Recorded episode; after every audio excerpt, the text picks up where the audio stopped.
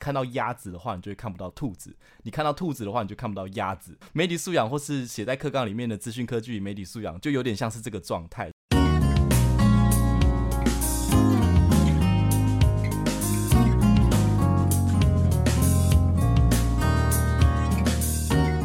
欢迎收听 n i s News 媒体议题 Podcast，我是主持人齐全。n i s News 是台湾媒体观察教育基金会与和平东路实验室合作，由中嘉宽频赞助播出的 Podcast 节目。那今天的节目呢，因为梅关在四月八号的时候办了一场梅关会客室，主题是抖音一响素养怎么养？媒体素养教育如何回应 TikTok 风险？那我们邀请了三位分别来自小学、中学、大学的老师，各个教育阶段的老师一起来讨论一下，就是呃抖音的问题，在他在他的那个教育阶段讨论抖音的问题之外，我们也想要就是让大家了解到就是那个抖音问题它的全貌啦。那今天一起就是来就是讨论的那个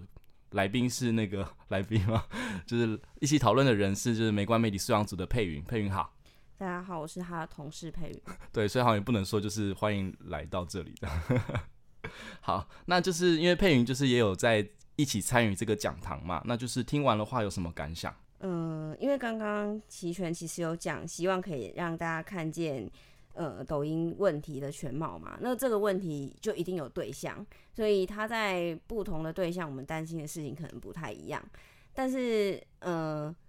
担心通常是大人在担心小朋友这样子，那实际上那个小朋友的样貌到底是怎么样？我觉得是这次的活动中让我比较有收获的，就是真的蛮建议大家去理解我们教学对象是长怎么样，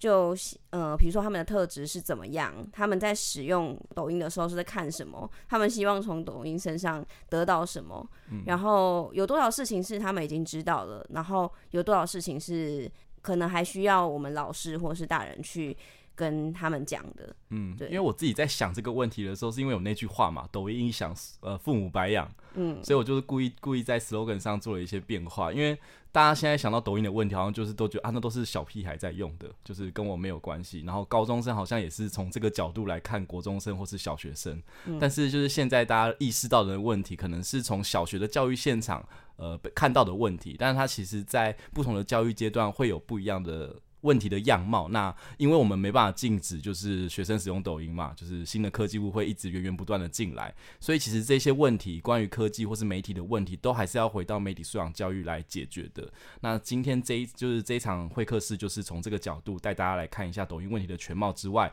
还有就是媒体素养教育的现况，这样。那就是因为刚好就是上个月底，教育部公布了数位时代媒体素养教育政策白皮书嘛，那就是上一上一个版本是二零零二的版本，然后这个已经二零二三的版本，过了二十一年之后，其实就是我们对社会上对于媒体素养的要求，觉得媒体素养可以做到什么事情，已经有一些改变了。那我先放一个片段，是就是刘慧文老师他在讲堂内就是有提到那个呃白皮书现在的样子。这次的愿景是希望能够培养知情、负责、利他的数位公民。这跟二零零二年，也就是二十年前的白皮书有一个蛮大的落差，就是在数位这一块。这也就是今天我们齐聚在这里讨论 TikTok 的一个主要原因哈。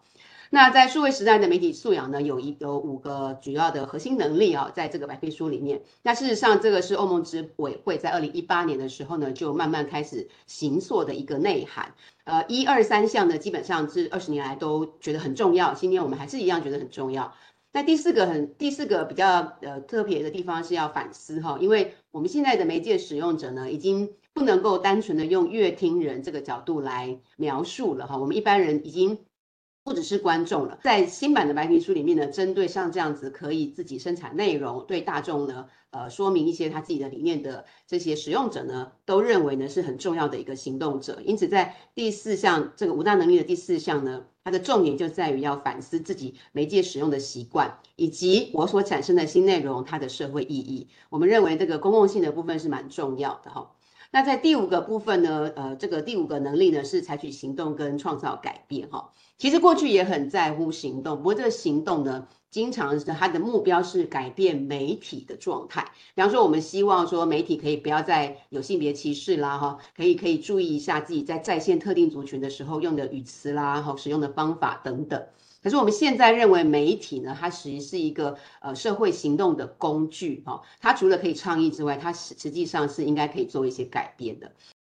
对，老师特别提到，就是现在五大核心能力那个反思和行动的部分，那就是其实也跟就是我我在读新版白皮书的时候，我是觉得就是二十一年前或是二十年前的那个版本，跟现在要解决的问题，其实是一个。我觉得是媒体素养重新定位的一个状态，因为毕竟现在的文化景观就是大家就是每天就是都在社群平台上做一些事情嘛，这是二十年前所没有的。那我们二十年前面对的媒体是电视台，那这个当然会在就是我们需要什么样的素养上会有一些调整。那佩云觉得呢？其实因为刚刚老师有提到说，就是呃二十一年前的白皮书跟现在白皮书最大的差别应该是在于数位，然后。我如果从就是现场的教学来讲的话，就是可能我们的教学者还不太理解刚刚所讲的，就是数位到底为我们的这个传播的生态或者是整个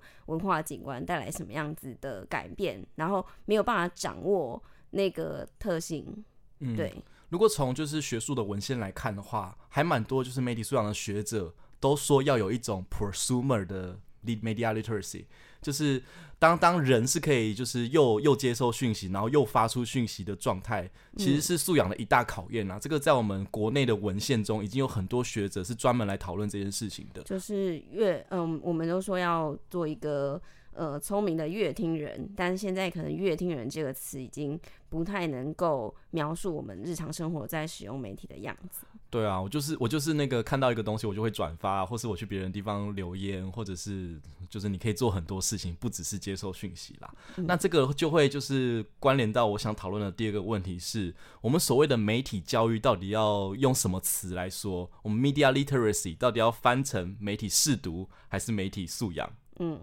我们就是因为我跟佩云是大学同学嘛，就我们大一的必修课是媒体试读。那我我我印象也很深刻啊，因为就是呃。大学以前是没有任何媒体的教育的，在我们那个时候，十年前，嗯，对啊，所以修，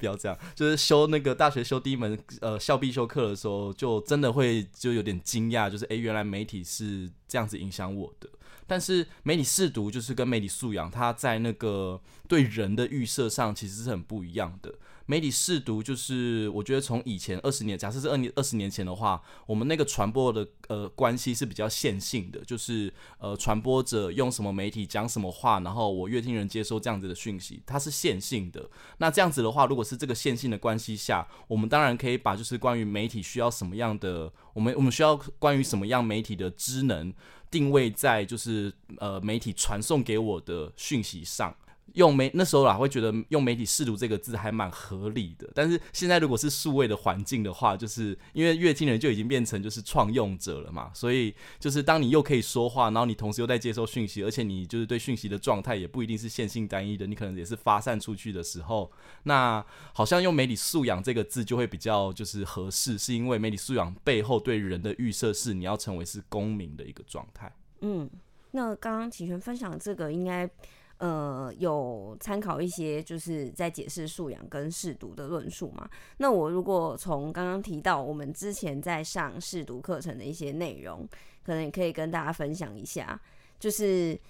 呃，我印象蛮深刻的是有一次我们在讨论八点档里面的一些暴力的剧情，然后会不会有一些复制的效果，或者说，哎、欸，这个暴力的内容是一个负面的，呃。内容，然后那时候我们就很专注在挑选一个，呃，可能八点档的电视剧，然后去标志标记出哪边是属于暴力的片段，然后它可能会有什么样子，呃，负面效果，或者是去批判这个剧情的内容，就是呃，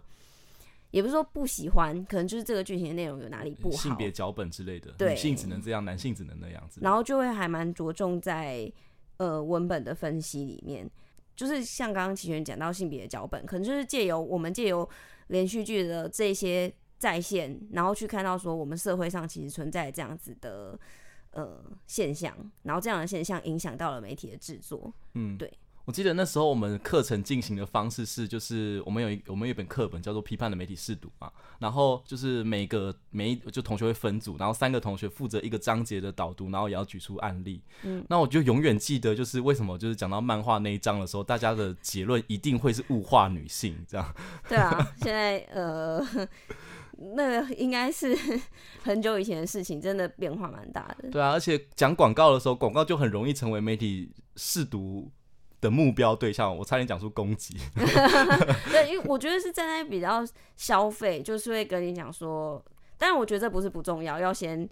呃重申我的立场。我觉得这并并没有不重要，只是试读的重点可能就会放在说，广告用这个怎么去说服你，然后他说服你的目的可能就是要改变你的一些。认知或者行为，可能比如说，就是让你去买这个东西，或是让你觉得，呃，某一件事情的，你对某件事态度是这样子，然后那个改变好像是不好的，所以我们要去认识它，我们要去知道它，我们不能被媒体骗了，我们不能被建构出来的东西来影响我们的生活。我觉得那时候感受到的是这样子的教育。嗯，这个背后其实是会把人预设成是传播的商品，因为有一些批判的理论，像例如乐听人商品论，他就会觉得，呃，就如果是那一套理论的话，就会觉得乐听人是那个媒体可以贩卖的商品。假设假设呃，我们是就是媒体是透过就是拉拢乐听人的观感来就是把把你卖给就是广告商，这是批判。可能某一套批判理论他的想法，但是就是呃那个，比如说就是比较比较主张 media literacy 要翻成媒体识读的学者，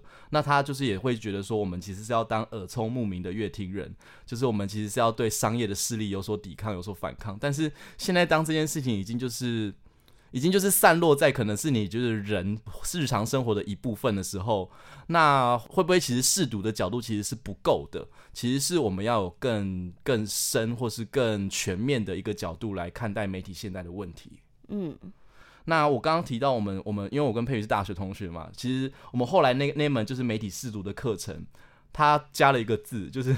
变全媒体试读。那我有去查一下，就是那个全媒体的意思到底是什么？它就是那个 omnimedia 这个全媒体的概念，其实是来自于 omnipresent，就是无所不在的那个意思。那 omni 它这个字原本是用来用就是描述神的哦，就是神是那个就是存在在像空气一样的那个状态，环绕在我们身边周围的那个状态。这个这个这个词确实有点夸张啦，但是它要描述的状态是就是我们现在所有事情可能都会。透过媒体，那全媒体识读的意思就是他在那个媒体识读的这个基础上，再加入了就是关于数位汇流的思考，还有就是创用者，就是你又又接收讯息，然后又发出讯息的这样子的思考，然后变成是现在就是我们以前大学现在他在课程上也有做，也有因应就是现在传播景观的变迁做一些调整啦。嗯嗯，但是回到就是那个素养和适读这个问题，其实就真的是人的预设的差一个面对的对象啦。那其实我们会，我我自己会觉得素养会比较够，是因为它比较全面。那接下来我们会就是针对就是在讲堂中那个各阶段的老师来那个跟我们分享的内容，我们来讨论一下，就是为什么我们会觉得素养是比较好的角度啦。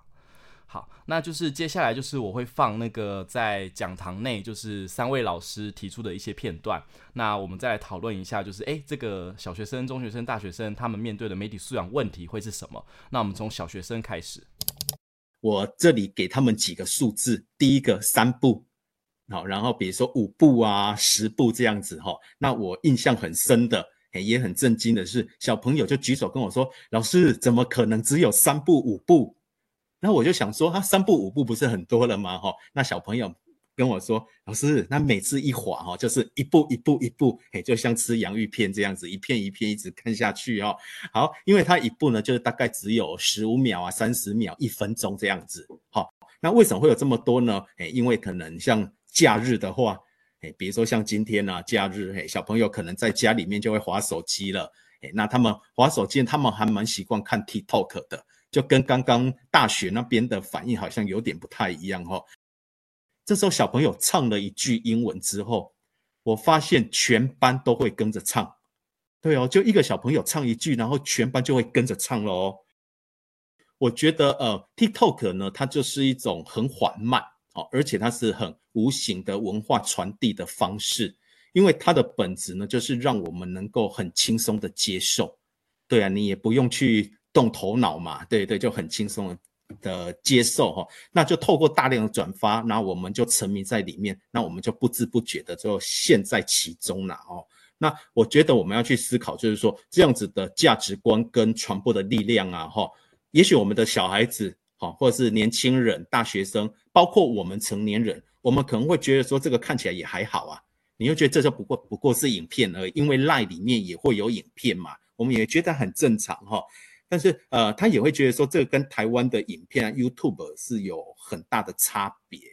嗯，这就回到，就我们一开始说的那句话，抖音一响，父母白养。他原本描述的那个对象，真的是小学的教育现场啦。那其实就就那个，因为。如果是两个老师异口同声说出这个状况是小学生是像吃洋芋片一样，然后一部一部影片一直这样看下去、看下去、看下去的话，那就好像是一个真的是在小学的教育现场面对的一个问题。嗯，其实因为当初我就是呃这个活动结束之后有。应齐全的要求写几篇那个回顾稿，所以如果没有参加到的朋友，其实可以去看那几篇回顾稿，嗯，在我们的官网上。对，那我在写这个回顾稿的时候，就想说，好，那我必须要去是时候去了解抖音响父母白养到底是谁讲了，因为我本来以为它就是一个业余的流行用语，就没有想到就是像刚刚齐全讲的，他其实就真的是一个国小老师讲的。那我去看他的贴文之后，他描述的那个他看到抖音在现场影响的那个现场。我觉得很像恐怖片的，很像 他写的那个现场，很像一群活尸在他前面，就很像妖怪在他前面，然后讲讲着一些中国用语，然后唱了一呃唱了一句话，大家就是一呼百应。可是老师觉得哦好可怕，就是这对他们的影响很大。那所以呃对大部分人对抖音在国小现场的这个影响大概这种想法，但我其实蛮想分享，就是那时候呃晏佑老师有提到。他们学校里面有一些比较呃没有自信的孩子，那他在学校才艺表演的时候，他只要从抖音去学一段，那其实很简单嘛，很容易上手，然后他表演出来，其实他就会有自信。这是我之前可能没有想过，就是他可能有的一个好处。嗯，水能载舟，亦能覆舟。对，就是老师下的那个标标语嘛。那其实我之前在其他地方有国小学生，也国小国中一群呃小男生，然后我们在就是爬山，然后在中途他就说：“哎、欸，你不是说看那个抖音吗？就表演一段啊。”然后就表演。我觉得那个那个当下我没有那种好像把他妖魔鬼怪，所以我觉得好像不用真的把他这么呃妖魔化。虽然他他，我觉得他最大的问题还是。那个抖音那个平台本身啦，对啊，嗯嗯嗯，那另外就是呃，其实燕佑老师也有提到说，他有问学生，你们觉得上面有没有什么负面的内容？既然我们都觉得是负面，那学生的回答是说有啊，上面有一些什么整治啊，我觉得超可怕。他说有分尸，对，是我我不想要细究是分什么尸，但是对有分尸，所以可见呃小朋友觉得怪怪的。但是其实根据不管是原本那一个老师还是燕佑老师的描述，就是他们知道有怪怪，可是他们可能不知道哪里怪怪的。嗯，不过这回到就是我们现在十二年国教的那个课纲的总纲，其实有九大基本核心能力嘛，那就是在那个。互动与沟通的第二个能力，科技资讯与媒体素养的那个部分，在国小阶段，然后他给的指引就是他那段论述是说，具备科技与资讯应用的基基本素养，并理解各类媒体内容的意义与影响。那如果就是这个是课纲内，就是说明说我们就是在国小阶段的话，关于科技资讯媒体的素养要到就是可以理解各类媒体内容的意义与影响的话，那我会觉得就是从燕佑老师的那个观察和分享来讲的话，小学生其实是有所意识的，就是说他们其实是知道，就是他们可以分辨就是好的内容和不好的内容。嗯，但是这个前提可能是因为他们可能都是燕友老师的学生啊，燕友老师是很好的老师诶、欸，所以就是他可能是在一个师长有陪伴的状态下，他可以培养出就是呃这类内容与意义的影响啦。嗯，对啊。然后其实呃如果是小学生的阶段的话，的确就是那个抖音的问题会变得比较严重，是说他会不会没办法，后来会没办法接受，就是关于。呃，比较长文本的阅读这件事情，嗯，因为如果他一直这样看下去，然后他会觉得他接受视讯接，就如果如果抖音把它形塑成就是他只能接受短影片的话，那的确是一个还蛮严重的担忧的。我记得呃，慧文老师在活动中也有也有分享嘛，就是其实可能不是我们认为说啊，他看短的就一直变笨。其实，在就一些研究，其实已经有指出，越小小朋友一直接收短的讯息的话。它就会没有，嗯，呃，那个神经突触是不可逆的，对，会变短。对对对对。不过就是就是小学阶段啦，小学阶段，刚我刚刚我念的那一段，就是十二年国教，他认为就是小学阶段要具备什么样科技资讯媒体素养的那个论述啊，其实还蛮接近就是媒体试读的。嗯，那这也就是因为我们美观会就是去跟公民团体有一些互动嘛。公民团体有时候在讨论媒体的问题的时候，其实还是倾向使用“媒体试读”这两个字。我觉得有道理的原因，是因为因为所谓的公民团体，他们可能是儿少的专业啊，或是性别的专业啊，或者是其他专业啊，他们都是在他们都是学有专精，然后到了媒体这块领域的时候，然后他们会针对他们学有专精的部分，提出就是觉得应该有问题的那个部分，所以他们面对的也是内容。所以在那个公民团体这边的媒体教育实践状态，其实也会比较，他们会比较倾向去说媒体试读的原因，是因为有可能他们面对的就真的是小学生、儿少团体嘛，面对的就是儿少、小学、中学生这样。然后，呃，在这个角度下，他们觉得媒体的问题反而是就是呃，在大众媒体上的那些内容或者新闻的报道，然后有问题的部分，我们就把它指出来。这可能就是媒体试读的那个部分，就是公民团体实践成把媒体教育实践成媒体素养、媒体媒体试读。然后还有就是在小学，就是在课纲内的那个论述上是比较接近媒体试读的。这个是我们呃透过这次活动看到，还有就是我们也爬出了一些文献嘛，就是看到的小学的状态。小学真的可能比较需要媒体试读的教育吧。从试读这一步开始，而且其实也还有一点儿少保护的意味在里面。嗯。就是先把儿少定位在那个社会上的那个最低标准，或是你要知道那个标准在哪里，先把那个标准就是呃让儿少有这样子的意识，那我们才来接下来就是在后来的教育阶段的话，可能就可以比较谈一些更全面的部分。嗯。那我可以这样说吗？就是试读其实哎、欸，其实应该说课纲里面也是这样讲啦，就是在总纲呃总纲里面的那个描述媒体素养呃。科技资讯与媒体素养的描述，他就有提到说是善用科技资讯各类媒体的能力，然后培养相关的伦理及呃媒体识读的素养，叭叭叭。那所以其实他是把媒体识读也放在素养里面的。嗯，媒体识读只是媒体素养的一个 part。虽然嗯，虽然以前可能就是有两个名词，因为它其实英文都是 media literacy 嘛。对啊。对，以前可能有一些争辩，但是如果以现在课纲来讲的话，我们其实可以把它视为。识读，它是素养里的一环，能力的一环。对，然后在比较前面的教育阶段的话，嗯、我们专注在素，专注在试读是没有问题的。但是后来可能就会有点不一样。嗯、那我们接下来看，来听一下，就是那个呃中学生的那个片段。学生呃表示哈，一开始其实使用是怕跟不上同学的话题。好，那可以想见他们这个年纪其实对于呃同侪之间的。观点或者评价其实是很重视的，大概可以理解啦。就像我们以前小时候用无名小站一样，我们大概也不可能大家用我们不用哈，所以呃会下载其实是正常的。那也有人会认为说，像抖音歌啊，他们的反应会觉得是有点瞎的、有点 low 的哈，或甚至是界定是它是有点没水准的感觉啊。所以其实大家也不要觉得说学生没有在思考哈，他某个程度上其实也会去界定这些呃。上面的音乐的深度啊，或者他们讨论的东西哦，这样的一个，他们会有一些负面的评价哦。但是，那同时他说他不敢拍的原因，是因为他被怕被同学议论哈。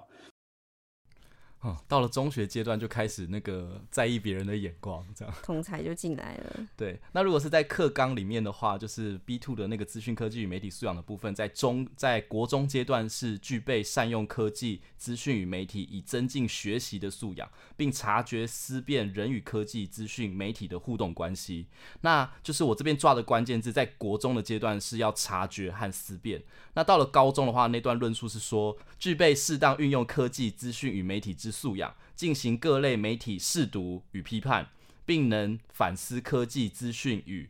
媒体伦理的议题。那我这在高中这个阶段的论述是抓那个，到了高中阶段，我们就期待高中生要好好运用媒体喽，然后要对媒体有批判哦，然后也要注意到里面的伦理问题哦，就是它是一步一步这样堆叠上去的。那因为就是吕老师，就是 Danny 老师，他是高中的教师，然后他也是公民老师，所以他他就是他在分享他的观察的时候，可能可能有有从公民的视角来出发，但是我这边。剪出来的片段反而是说中学生开始用，是因为呃，因为要跟同才有有话题可以聊，然后而且很有趣的现象是，他们他们会知道抖音上，因为抖音在就是台湾社会可能是被污名化的状态，所以就是他们会知道就是抖音好像很不好，但是好像很不好，他们还是会去看，然后看的话他们会把就是哦都是那个啊都是。加酒啊，就是在看的啦，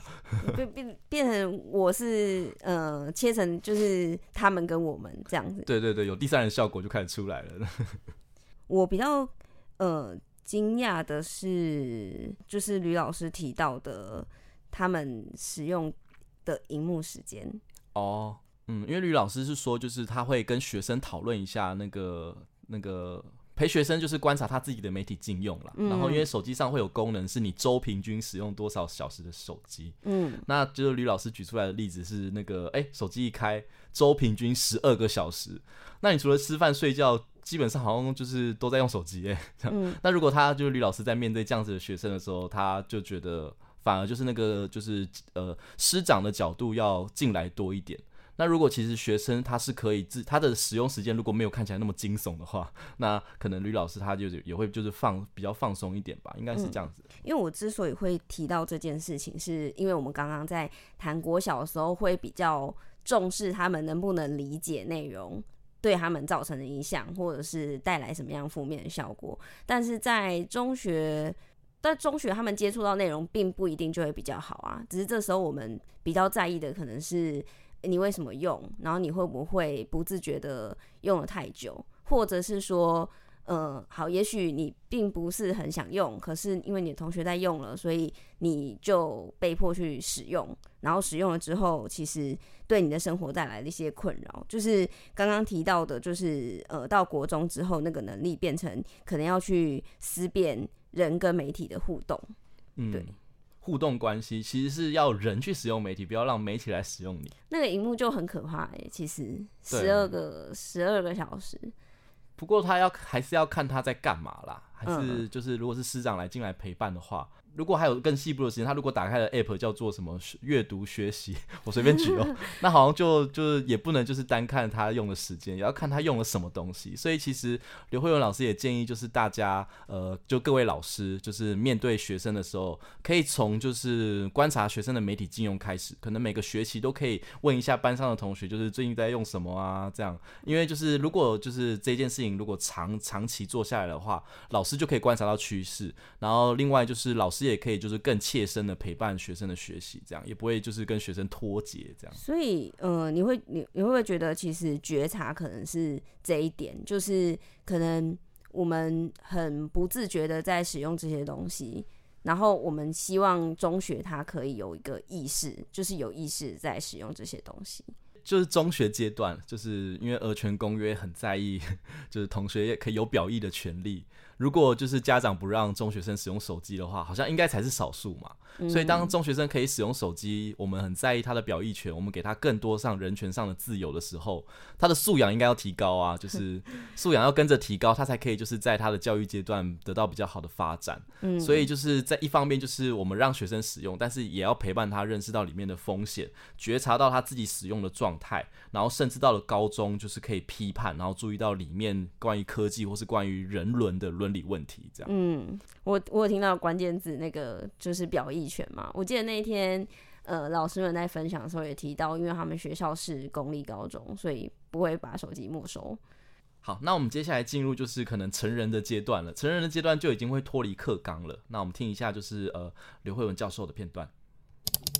他说：“如果你问我有没有用，我会回答有，可是有没有常常没有。”说，如果他们对其中，他对其中一个人有兴趣，他就会去追踪他们的 IG。所以呢，他是在整体的媒介环境当中漫游的哈。他把所有的媒介，他他下载在手机里的 App 的，当成一个完整的媒介环境，然后呃，在上面自由的选择哈，或者是很快乐的跳跃在不同的 App 当中。好，嗯，就是到了大学阶段啊，选择更多更自由，好像也没人管你怎么用手机的状态之下，就是。就也不会像也不会像小学的阶段这么依赖，或是就是没事就一直看的状态，反而是就是对特定的就是话题，比如说老师提到了那个喜欢冲浪的同学，那他就会就是因为喜欢冲浪，所以在抖音上看到一些内容之后，然后再跳到 IG 去追踪，或是去跟那个呃跟冲浪有一样爱好的人进行一些更进步进一步的互动。那其实我觉得就是大学生啊，大学生基本上我们已经期待他是一个成人了嘛。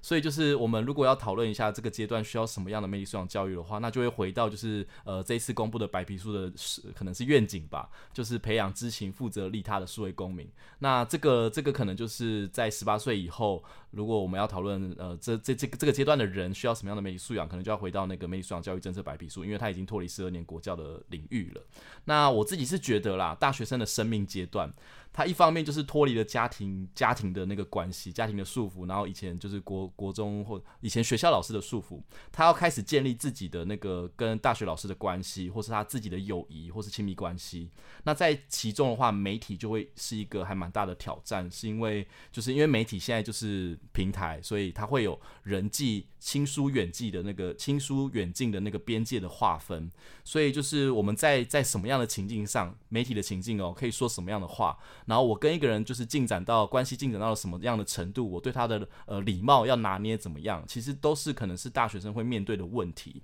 那老师就是的观察就是有提出来，就是其实呃一般成人啦，我们也不会说我们很依赖一个媒体，我们可能也很难，除非你真的是抖音的创作者，你才会说自己是 TikToker 嘛。但是如果你是偶尔看一下的状态的话，我问你你有没有用抖音，你可能会说没有，因为说出来搞不好就有一些刻板印象会附加在你身上。人为了避免这样的状态的话，就会。说自己没有使用，或是偶偶尔和偶尔使用，那偶尔使用的这件事情就还蛮有趣的哦。就是当我们是这样在不同的媒体这样跳来跳去的时候，这可能是一个常态，因为我们手机上的功能就是一格一格的 app，一格一格，你点进去就是那个 app，你点进去就进入那个空间那个平台。所以当人可以就是在不同的媒体这样跳来跳去的时候，好像是我们现在要面对的文化常态，还有就是素养的一个现场。嗯，但是可能要特别补充一下，就是因为慧伟老师是政大新闻学系的老师嘛，所以他的学生是传播学院或者是新闻学系的学生。那我觉得，呃，在选这个科系的学生本身，他就会有一些。更进一步的职能、呃，对，所以他可能会知道说，OK，我没有要抖音一一步一步滑来消磨我的时间，那是浪费我的时间。我在抖音是为了接，就是更快接近到这些内容，因为演算法推算给我。但是我如果要更进一步的资讯，我可能会用什么？可能会用什么？对，但是一般的大学生或者甚至是一般的成人，他会不会其实某种程度没有办法在各个平台之间跳来跳去？他可能依赖某个平台，这是一个。然后就是另外一个是，就是可能刚刚齐全比较没有提到的，就是他也跳来跳去，但是他不是很好的在漫游，他用了很痛苦，因为他不知道哪个比较好，所以他都用，可是他都用了之后，反而会有一种资讯焦虑这样子。其实呃，假设现在大家普遍的状态不是依赖，就是我看报纸只看，就我家指定就是某家报纸。已经不是这种状态的话，那就是其实人的素养要求也是有点提升啦。因为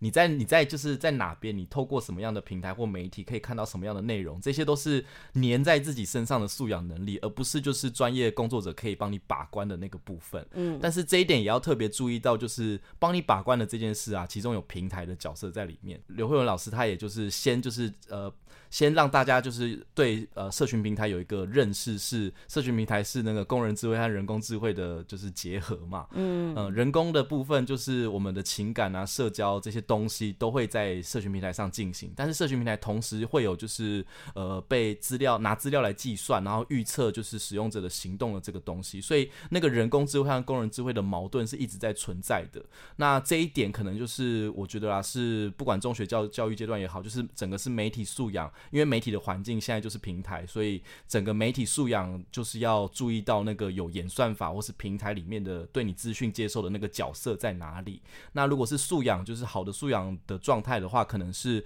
除了知道就是那个演算法的影响之外，你也知道就是呃演算法影响之下，那你可不可以得到自己想要的资讯内容呢？嗯。那如果是以同学的例子与呃刘慧文老师观察同学的例子来讲的话，他可以观察，他可以得到就是他想要得到的冲浪的资讯，那我就觉得可能是一个比较健康的媒体素养的状态。嗯，所以其实这个就是对他在使用上有意识，然后可以达到他更好的。达到他更好的生活，他可能因此变得便利，而不是变得焦虑。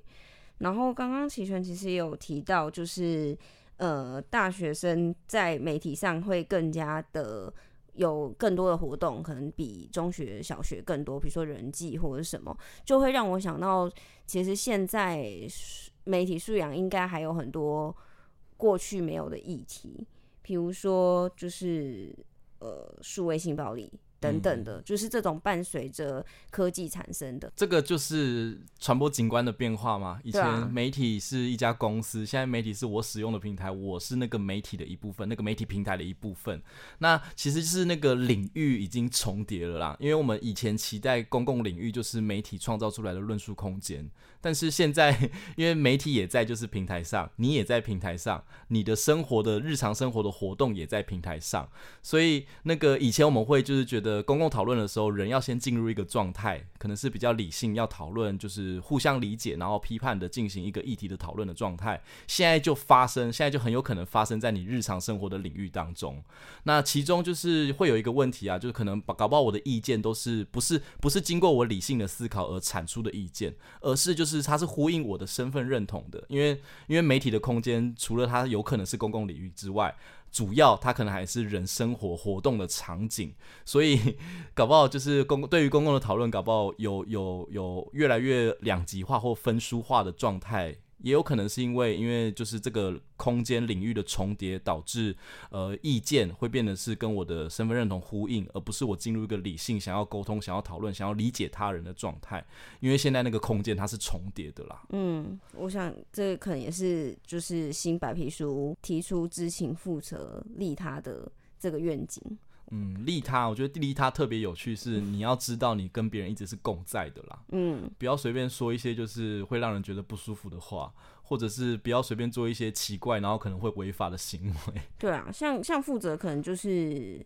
如果你其实不确定这个讯息的来源真假，可能也不会去，也不应该去进行转传这样子。嗯，转如果转传你就有责任哦，你就是传播者哦。应该是要意识到这件事情哈，要负责。知情可能也是要知道，就是现在现在整个社会中有什么样的议题在讨论。那这个就很依赖就是关于媒体的禁用啊。你要知道，呃，如果我要参与现在社会上在发生的议题的话，我要有哪些资讯管道？这平常就是要建立起来的。这现在是以前可能是新闻专业工作者帮你筛选嘛，现在是粘在你自己身上的素养能力，这是大家的挑战。好，那其实这一次的主题主要虽然是短影音跟 TikTok，但是其实在那个讲堂就是有不小心岔出一个题目，我都觉得就是搞不好明年我们可以就是换，也不能说换汤不换，就换成就是那个媒体素养教育如何应应生成式科技。就可以办下一场讲堂嘞。明年吗？明年我觉得太久，你可以下个月。哦，对，明年搞不好又有新的。那我只是想要说，就是其实科技演变的速度之快，就是这这个这个这次的主题就是原本要呼应寿司郎事件啊，然后是二月的事情。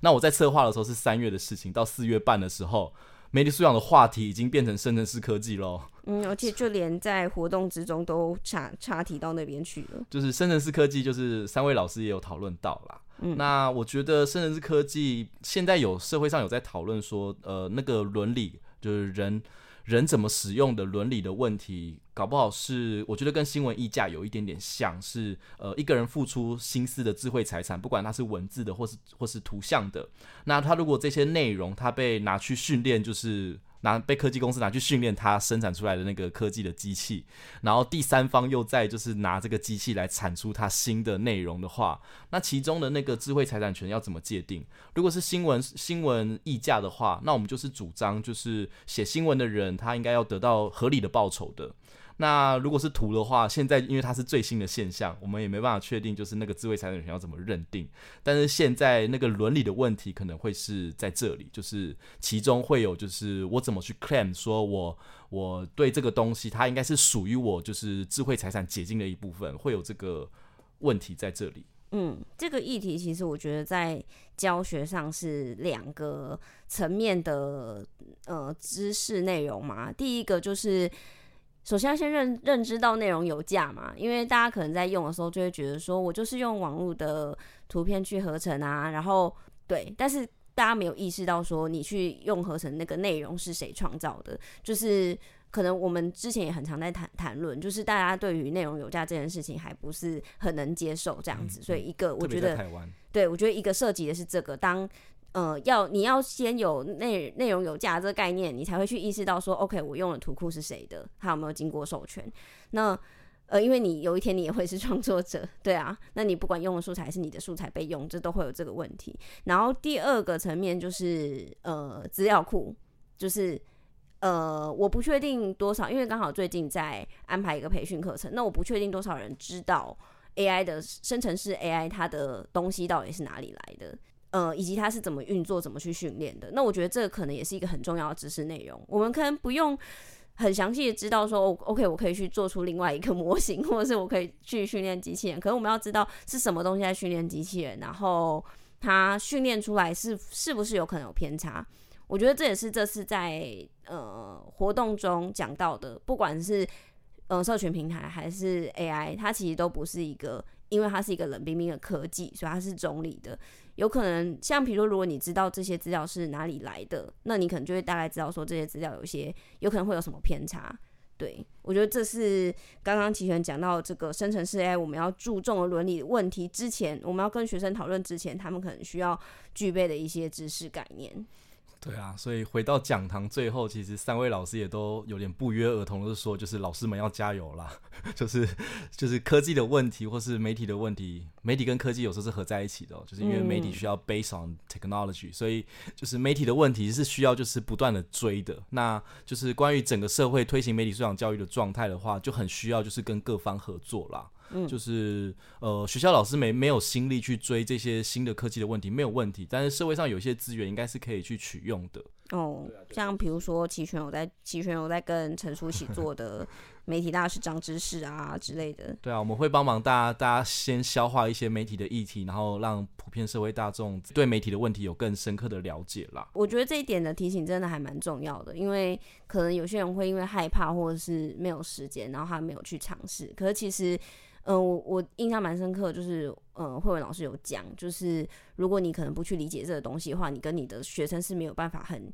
亲、更亲近的去讨论这些事情的。老师也要一直更新啦，不能就是守在可能也是原本既定的媒体识读的范围，可能现在也不不太能这样子进行媒体的教育啦。我就觉得蛮有趣的，像燕佑老师他自己就会去学生说啊，我有在看什么哔哩哔哩，然后他就自己去看一下，哎、欸，哔哩哔哩长什么样子，这样子就是真的只要。你有去看他大概长什么样子，就我觉得就是第一步了。嗯，嗯，老师也要，老师我觉得比较好的策略是老师从学生身上学到关于媒体的问题，问他，然后让他自己讲，然后你又可以少讲一些话。没有啦，就是让他自己讲，你会理解的更快，因为他在使用。但最终还是那个陪伴啦，就是媒体素养好像也是陪着学生。对媒体有更好的应用，但是我最后其实也想要强调一点，就是虽然就是媒体素养要不断的更新科技议题的知识，但是媒体素养不是科技素养哦。嗯，这个的话，我觉得我有一个比比你还蛮到位的是，就是大家可能看过一张图是鸭兔图，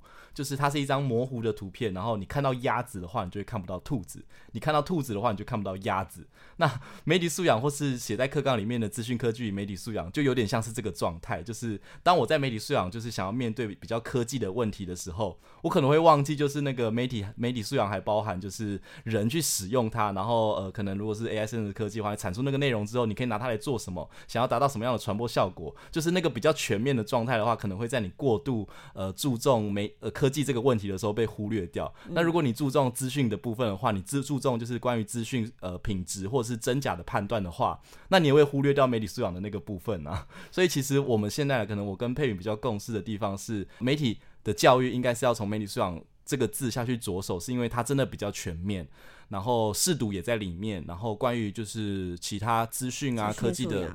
思考的问题也都在这个里面，所以这是我们美观目前在努力的方向。对啊，我我自己是觉得这样子，其实如果用鸭兔兔来讲的话，那就会有点尴尬，因为我们一起工作的老师有国文老师、资讯老师、社会老师。OK，国文老师跟社会老师 OK，他们就是。很很比较接近我们的媒体素养，那资讯老师就来了，因为也有资讯素养嘛。那有没有可能，因为他在资讯科技这方面的掌握度比较高，然后他就会不小心教教教教教，他就变成一个资讯素养，然后而少了这个媒体素养的反思的部分。所以我自己会觉得教育部有没有一个纲要出来很重要。那那个纲要可能不。不一定，因为现在课课纲是经过很长时间的研拟嘛。我那我觉得像至少这一次白皮书就很很明确指出，好，OK，我们现在的媒体问题大概有咚咚咚这三个，那不代表说没有其他问题，只是这三个最重要。那也许教育就可以先处理这一块。那像我们刚刚在讨论那个国小、国中、高中大概的都是什么样子的内容，可我觉得如果是不是教育部可以有一个。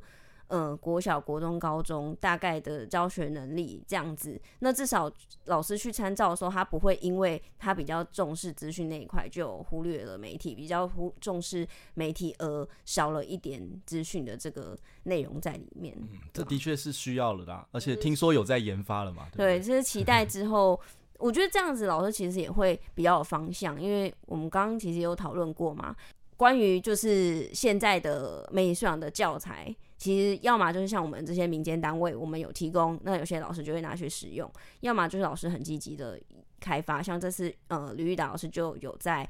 呃讲呃活动里面跟大家分享他的教案。那在这样子的情况下，他虽然是一个很由下而上、很热闹、很也许很及时的东西，可是它也有有一个风险是，有人可能接触不到。有人可能一直接触到一样的东西，有落差的问题，对吧？尤其现在大家都很 care 不实讯息嘛，那我可以大家都在做不实讯息这个东西，那可能就会他国小、国中、高中都在学怎么辨识不实讯息。到到了高中，搞不好我们去推过桌游的时候，上又来国小玩过，早就知道了，所以会觉得有点可惜啊。因为刚刚这样讨论起来，他其实是很蛮伴随他个人生命成长的历程，跟他跟媒体的关系。嗯，所以其实白皮书也说啦，其实是媒体素养的推动是要。公司协力的啦，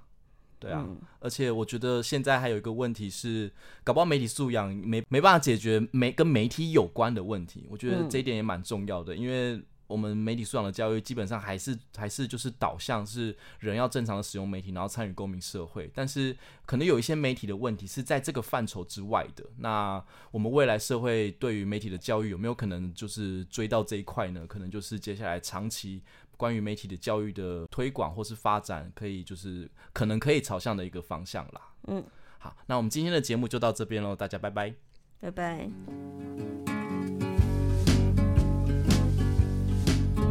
感谢收听这一集的 Nice News。如果你喜欢我们的节目的话，记得在脸书及 IG 上追踪台湾媒体观察教育基金会。若行有余力，也欢迎小额捐款给我们。